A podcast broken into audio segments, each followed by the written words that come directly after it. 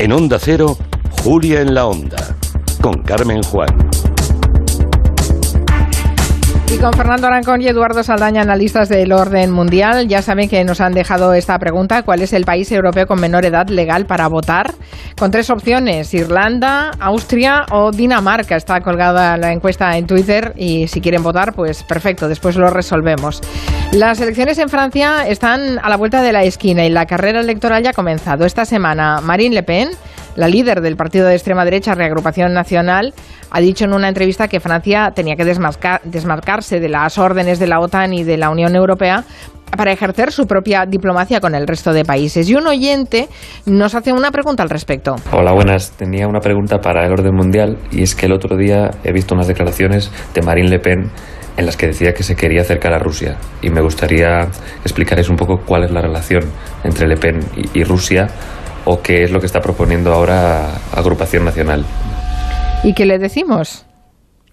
Pues que efectivamente lo que Marine Le Pen dijo en una entrevista es que Francia básicamente tiene que seguir su propio camino internacional y rechazó las sanciones de la Unión Europea a Rusia.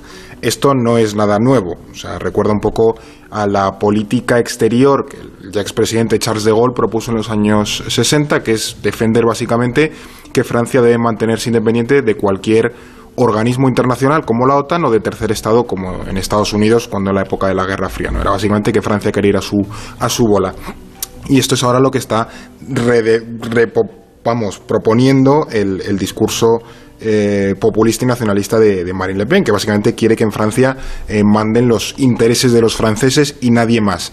Esto además tiene un respaldo notable entre la población, gran parte de la sociedad francesa, bueno, está sintiendo en los últimos años que la inmigración y la multiculturalidad amenazan su bienestar y piden que Francia se blinde contra eso. Eso es parte del discurso de Le Pen, lo llevamos viendo muchos años y se enfoca mucho en la amenaza del terrorismo y del islamismo radical y es cierto que el voto obrero es de, bueno, de Le Pen en parte, eh, porque ella promete que los ciudadanos estarán seguros y que el empleo irá primero para los franceses. Por eso mismo Le Pen, ahora mismo y en los promedios de encuestas, eh, va a la cabeza por encima de Macron en los pronósticos electorales. Esto luego es cierto que en el sistema electoral francés, que tiene dos vueltas, pues acaba, eh, suele perjudicarle a los. Le pasó a su padre y le pasó a ella en, las elecciones con, con, Macron, pero bueno, ahí estaba, primera. Y, y ya digo que a Macron no le va especialmente bien, porque bueno, también intentado adaptarse un poco al, discurso de la extrema derecha y eso derechiza en general el, discurso político y la campaña, entonces también acaba favoreciendo a Le Pen. Sobre la entrevista, eh, lo que estaba haciendo Le Pen era un guiño a Putin, eh, tanto ella como él tienen buenas relaciones, comparten ese sentimiento anti-europeo y anti-OTAN, que también eh, a Rusia le viene muy bien, igual que ocurría entre Donald Trump y, Putin. ¿no? Además, el, presidente ruso ayudó económicamente al partido francés en las elecciones de 2017 y a cambio Le Pen ha apoyado la anexión de, de Rusia eh, de la península de Crimea que, pertenece, o pertenecía al menos, a Ucrania y, defiende las, los postulados de Rusia en público, ¿no? Entonces, bueno, Le Pen le interesa y quiere mantener esa colaboración. O sea, que todos los populistas se entienden, digamos, ¿no? Efectivamente, y miran mucho a Rusia. Sí, sí. ¿Y eh, por qué será? ¿Por qué será? Bueno, vamos ahora con el tema central de hoy. El domingo, un avión de Ryanair, es, realmente es escandaloso, ¿eh? Tuvo que aterrizar de emergencia en Bielorrusia por una amenaza de bomba. En él volaba el periodista opositor Ramón Protasevich, quien había organizado las protestas contra el presidente Lukashenko que se convocaron el pasado verano. Todo apunta a que fue una pantomima del gobierno para que el piloto aterrizase de emergencia en Minsk y pudiesen detener al joven y a su novia. La noticia parece de mentira, pero fue como lo oyen. Es que este señor Lukashenko es todo un sátrapa. Sí, de hecho, mm, recordar que, a ver, a este señor ya tiene fama de autócrata, porque el, mote es mm, conocido como e, el último dictador de Europa, ¿no? O sea, es famoso por, por reprimir a sus ciudadanos y llevar ferrado al poder desde, desde el año 94, si, si no recuerdo mal. Por supuesto, no hay expectativas de, de que lo abandone democráticamente. Un dato importante aquí, Carmen, es que Rusia apoya el mandato de Lukashenko. Es decir, Bielorrusia depende mucho de Putin porque le suministran gas y petróleo bastante barato que luego ellos venden, ¿no? Entonces, esa relación pues deja a Lukashenko un poco a las órdenes de Moscú y, oye, es cierto que durante años pues esto ha permitido al país un bienestar económico con el que la población se contentaba. Pero ¿qué pasa? Que ahora ya no con la crisis económica del coronavirus, la mala gestión que ha hecho Lukashenko de la pandemia y las polémicas en las que está metido, pues todo esto ha hecho que la gente se canse. De hecho, mm, hace unos días se cumplió el aniversario del inicio de las protestas masivas contra su régimen del año pasado. Desde entonces, en Bielorrusia, pues las calles han estado muy revueltas, eh, hubo elecciones fraudulentas en agosto y evidentemente, pues Lukashenko se autoproclamó vencedor con un 80% de los votos. Sí, sí, en plan saltó como las de Siria hoy, que ha ganado Bashar al-Assad, pero bueno. Vaya, nadie lo esperaba. Claro, la cosa es que la gente se echó a las calles y pues hubo como unos 7.000 detenidos. Sé que si vemos un poco, es cierto que a este hombre no le gusta mucho que le lleve la contraria y lo que ha hecho ha sido un escándalo a nivel internacional. Bueno, hablabas de la mala gestión de Lukashenko de la pandemia, pero es que es que era negacionista, igual que Bolsonaro, igual que Trump o peor. Este, este es el del vídeo jugando al hockey que decía que el frío del hockey mataba al bicho. Qué bueno, este, este se va a ir con el de Tanzania. Sí, sí, sí, es tremendo. Bueno, a la Unión Europea, evidentemente, la interrupción del vuelo, la detención de Protasevich no le ha sentado nada bien. Los países miembros no han tardado ni dos días en ponerse de acuerdo para aprobar sanciones en el Consejo Europeo. Han vetado la entrada en la Unión Europea a varios dirigentes, han prohibido que las líneas eh, bielorrusias, eh, las aerolíneas bielorrusas vuelen a países europeos. Ayer teníais que ver algunos aviones que daban vueltas en el aire y no había manera de que atravesaran las fronteras eh, de, aéreas de la Unión Europea, los radares lo estaban registrando, es eh, tremendo. Y también preparan sanciones económicas. Sí, de hecho, creo que el primer vuelo que iba de Bielorrusia a la Unión Europea iba precisamente a Barcelona. A Barcelona, sí, sí. Estuvo dos horas dando vueltas y el gráfico, el gráfico del radar son varios ochos. sí, sí. Sí, sí, pero bueno, esto efectivamente ha sido lo que tú comentabas, una pantomima, porque además se supone que los que dieron la alerta de bomba dentro del avión eran personajes del servicio secreto bielorruso que se llama KGB, para que veamos el nivel de nostalgia que tiene esa gente con, épocas pretéritas. Y efectivamente eh, eso ha sentado pues muy mal en la Unión Europea. Los, países miembros pues ya han considerado que, el incidente puso en peligro la seguridad aérea de la Unión Europea, porque el vuelo iba de, Grecia a Lituania, es decir, dentro de la Unión Europea, es lo que pasaba por, por eh, bielorruso y de hecho estos días, como han restringido el espacio aéreo, pues todos están dando la vuelta por, por fuera de Bielorrusia. Y de hecho se ha pedido a la Organización Internacional de Aviación Civil que investigue este incidente y ha penalizado a, funcionarios bielorrusios con eh, sanciones individuales. Es cierto que no son restricciones contundentes, ya lo sabemos. Pasa cada vez que la Unión Europea se mete en alguna crisis, que la solución, pues, sancionar a, pues, a cuatro funcionarios y tal y cual. Pero bueno, son simbólicas. Eh, son parte de un nuevo sistema de sanciones que está creando la, la Unión Europea para prestar una imagen de organización fuerte que hará lo que, bueno, lo que se supone que sea para defender los derechos humanos dentro y fuera del territorio. Ya las aplicó contra los funcionarios rusos que detuvieron a, Navalny, este opositor de hace unos meses también, y contra funcionarios chinos responsables del internamiento de los uigures musulmanes en Xinjiang, que bueno, tiene hasta trazas de, limpieza étnica, ¿no? Entonces, eh, bueno, de todas maneras, eh, desde 2020 la Unión Europea ya aplicaba sanciones económicas contra Bielorrusia, precisamente por lo que comentaba Eduardo antes, de estas elecciones que fueron claramente fraudulentas y la posterior represión contra la población. Entonces, ha quedado claro que las eh, medidas no han frenado la deriva autoritaria de, de Lukashenko y de hecho acciones como estas pues no dejan de mandar el mensaje por parte de Bielorrusia de que se siente algo impune en ese sentido, ¿no? Bueno, eh, las medidas no han conseguido demasiadas cosas, pero al menos ha habido sanciones, ha habido medidas que se han tomado contra eh, Bielorrusia, porque hay países a los que ni la ONU ni la Unión Europea aplican sanciones internacionales, como a Marruecos por la crisis de Ceuta o a Israel por los bombardeos en Gaza. Hay una sensación, no sé si es compartida por vosotros, de que hay estados que hagan lo que hagan, se quedan impunes porque nadie quiere castigarlos. Pues aquí hay una frase que yo digo mucho, Carmen, y Fernando se va a reír, y es que hay que ser realistas. Entonces, la cosa es que los países al final eh, aplican con el resto de estados ¿no? lo que se conoce como realpolitik, que es la política que se centra en, en defender sus intereses nacionales de forma pragmática, pues tratando de no descuidar su economía, su influencia política. Por ello, es mucho más fácil que se apliquen sanciones internacionales contra países, eh, o sea, es mucho más difícil, perdón, que se apliquen sanciones contra países fuertes, ¿no? O, necesarios para los intereses de, las potencias, pues como pueden ser Rusia, China, o en el caso de Israel y Marruecos, y por el contrario, sí es más fácil que se actúe con estados, pues que les aporten menos o que les puedan servir para atacar a uno de esos estados fuertes, como es el caso de, de Bielorrusia. El mejor, o sea, esto es bueno explicarlo con ejemplos. Israel, ¿vale? Por ejemplo, pues es el enclave, ¿no? Podemos decir así, de Occidente en Oriente Próximo y por tanto es una puerta de acceso para que Estados Unidos y los países europeos accedan a la región. Es decir, hay una relación política y estratégica muy estrecha y eso hace que sea muy difícil tomar medidas severas. En estos casos vemos muchas veces lo de el deeply concern, ¿no? Estamos muy preocupados, pero no llegamos a nada más. Y en el caso de Marruecos, con la inmigración en Ceuta, pues ocurrió más de lo mismo. España es el primer interesado en no castigar al rey Mohamed VI porque Marruecos colabora estrechamente en la lucha contra el terrorismo y contra el control migratorio y además hay unas relaciones económicas y sociales muy estrechas. Y además, para la Unión Europea en general, pues oye, Marruecos es un interlocutor con el mundo árabe, un socio comercial.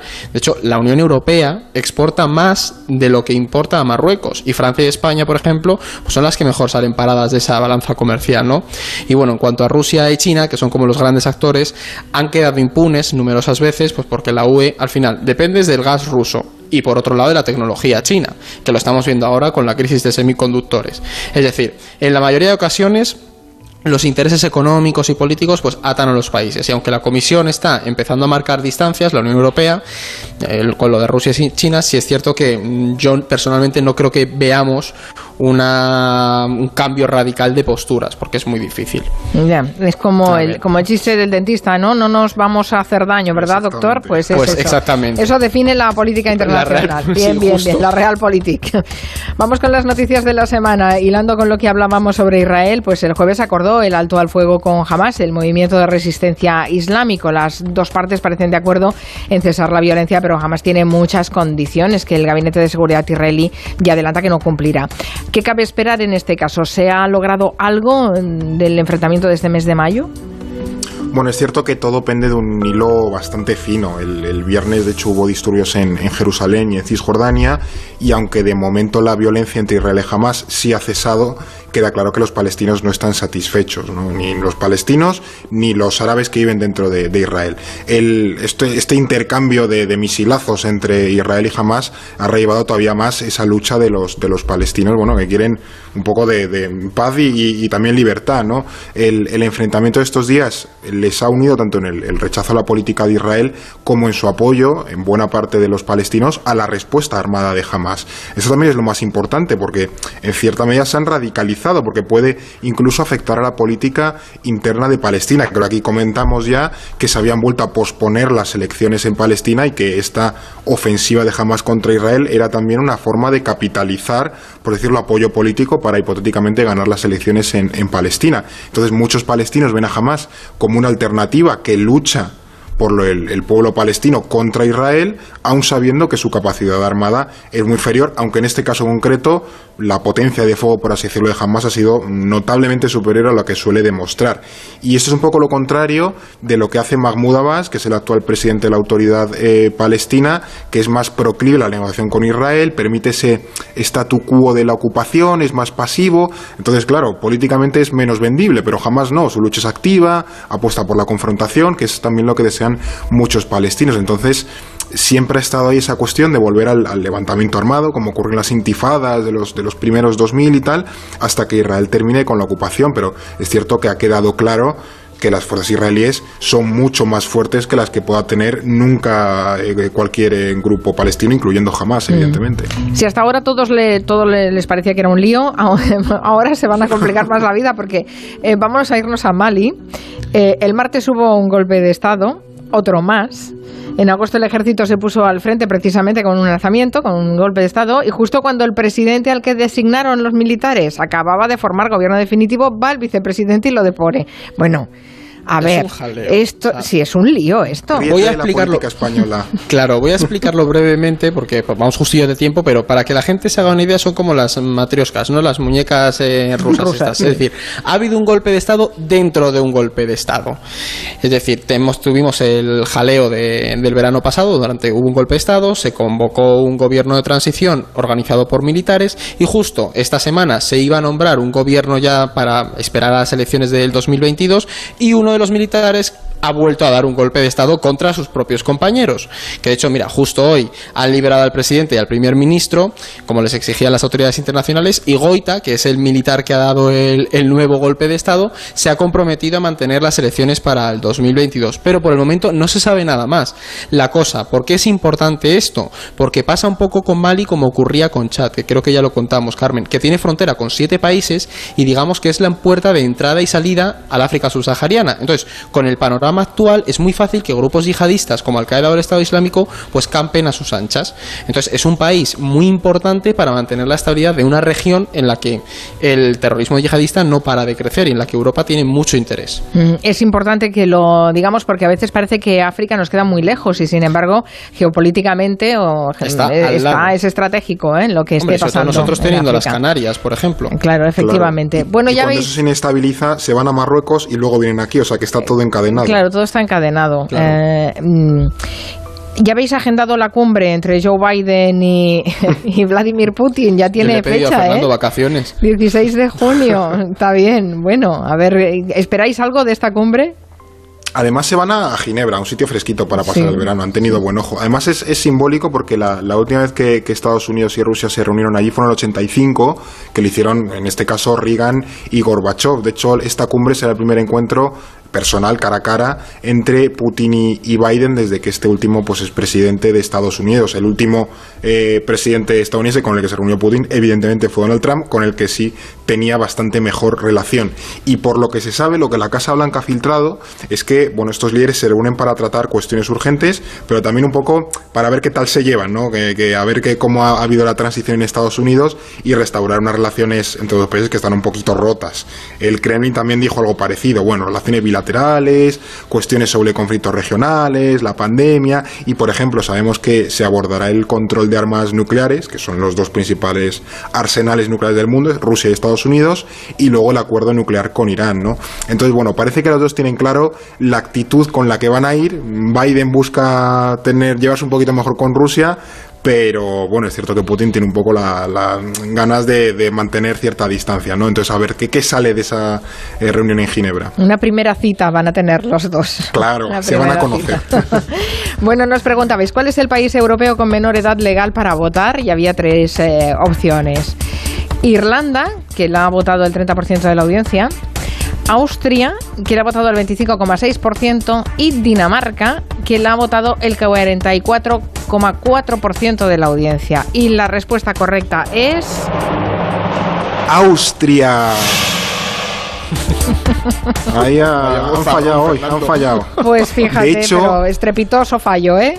Sí, sí, sí, sí. De hecho es el único país de Europa donde se puede votar antes de los 18 años, que es la edad más extendida en todo el mundo. Y fue instalado en el año 2007. Y curiosamente, yo esto no tenía ni idea, las elecciones al Senado italiano solo permiten el voto, es de- del punto de más edad, por así decirlo, en Europa, el Senado italiano, porque solo permiten el voto a las personas de más de 25 años. Uf. Un poco más y Eduardo no puede votar Por, por los pelos. por pues los pelos. mira, yo hubiera respondido bien a la pregunta em, porque he leído Anda. un tuit de Tamara Espiñeira que nos dice, Austria, 16 años, lo aprendí en 2013 preparando una contribución para la Comisión Europea sobre la iniciativa ciudadana, diciendo que deberían equiparar la participación con el país con el voto más joven. ¿Qué os parece? Tenemos una audiencia Por eso ya te digo, es cualificada. el ¿eh? único No, sí, país sí. de Europa. Sí, sí, muy interesante. Bueno, pues nada, hasta la próxima. Un abrazo. Adiós. Adiós. Silencio.